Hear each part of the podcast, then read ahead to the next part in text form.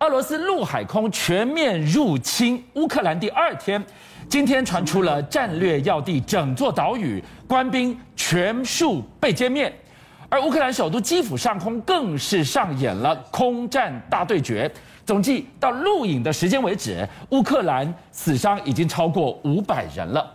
而更大的危机如影随形，双方激战车诺比，现场测得核辐射指数持续飙升。我们今天要独家为你揭秘，俄军为什么哒哒的马蹄也要抢占这个地表最危险的领域？真的要挟这一座超级核武跟欧洲鱼死网破吗？观众朋友，今天我们要来告诉大家，乌克兰总统说出了都没有人跟他一起并肩作战，为什么？今天在节目当中，马老师。在现场要告诉我们，透过这一张完整的兵推欧洲地图，告诉我们，居然普京今天接到的两通足以改变世界命运的电话，谁打的？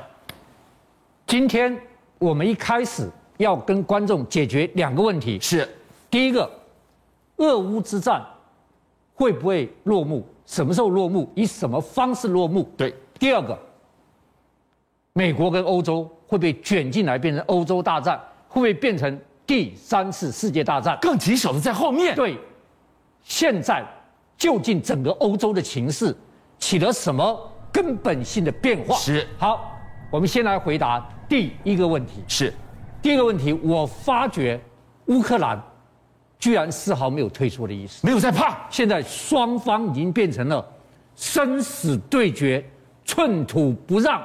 目前的态势是血拼到底了。我们最新的情况，赶快请马老师带我们来看进今天乌克兰战场的最新直击画面。对，好，我今天要跟大家讲第一件事情，乌克兰总统已经宣布了，十八岁到六十岁的男生是，从现在开始不准离开乌克兰，通通支援前线了吗？全部你不准离开国境，是你要就战死在乌克兰。好，这第一件事情。我讲个最简单的例子，把双方鱼死网破的故事跟大家，就是这个蛇岛。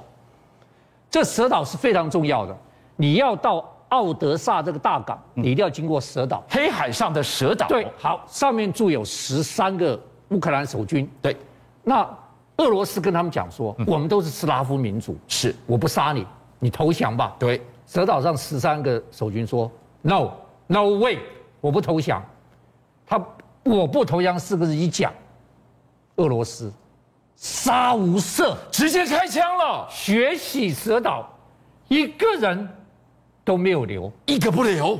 可以看双方决心到这种地步、啊。这个是我今天听到最惊心动魄的战场消息。对，但是普京背后也有一些压力。现在全俄罗斯因为经济受损，对，这个每个地方煽动起暴暴动示威。是目前俄罗斯已经逮捕了一千七百个示威民众，这个是在莫斯科的街头啊，所以普京后院也开始失火了。是好，各位失火。那我今天要跟大家讲，这个乌克兰它不是束手就擒的。第一个，不断传出俄罗斯的战机被击落，这个乌克兰已料化，我已经准备四万五千个尸袋，准备收你的尸了。好，第二个，这画面是真的有，俄罗斯的 K 五十二直升机居然被击中迫降在乌克兰。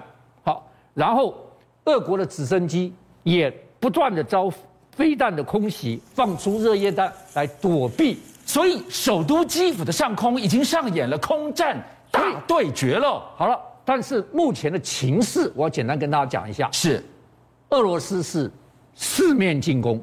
好，第一个当然大家知道，第一个军队从东面，好东面就是顿内刺客两个独立共和国两进个来，独立共和，因为这地方他还是要把它守下来。是第一步先要建立滩头堡，对所以两个独立共和国他在这边进军，这里有一线，这里有一线，第二线就是哈尔可夫，东北这一线这东北这一线，这是是因为这是乌克兰第二大城市，是而且它军备准备最重要的这个城市，对我把它拿下来。十那第三线是北部线，十北部线上来，第一个当然是基辅，第二个是车洛比。好了是，各位观众，车洛比核电厂这个不是已经最危险的地方了不是吗？更没有人烟了、对啊三十公里之内根本没有人烟，生人勿近、啊，生人勿近的地方，你去拿车若比干嘛？我告诉你，普丁狡兔如狐狸啊，他的算盘打得太精了但。是背后是什么算盘呢？这个是北约最软最软的一根软肋，为什么？因为车洛比现在已经传出消息来，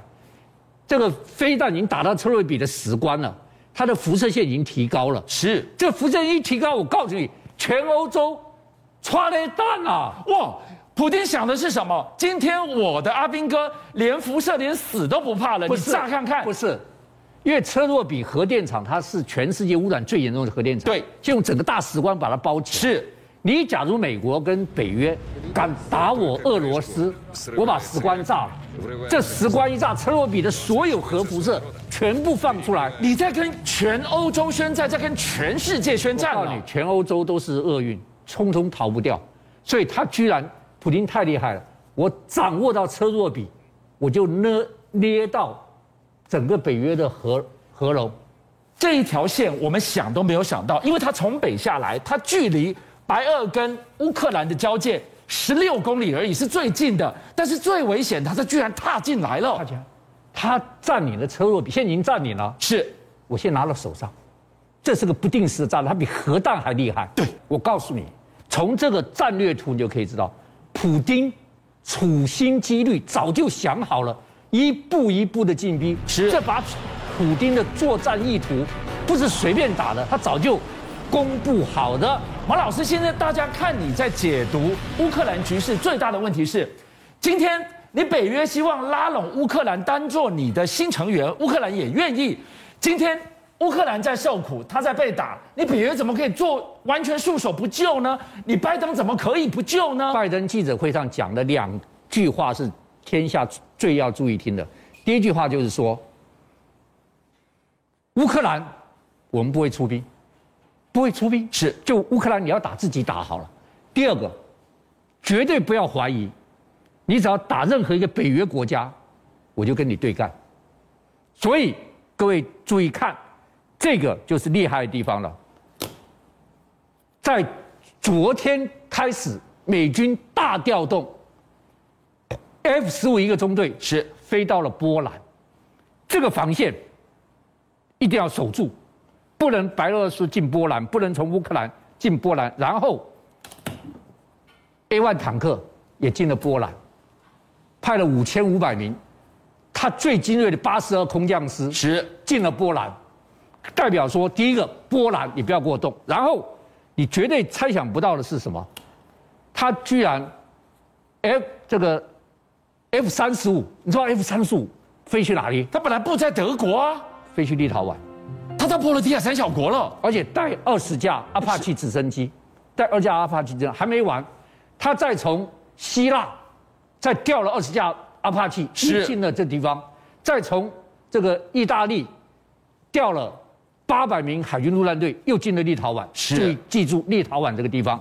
然后你绝对猜不到一个地方，就是他派一个 F 十六中队进罗马尼亚，这我一定要跟大家讲。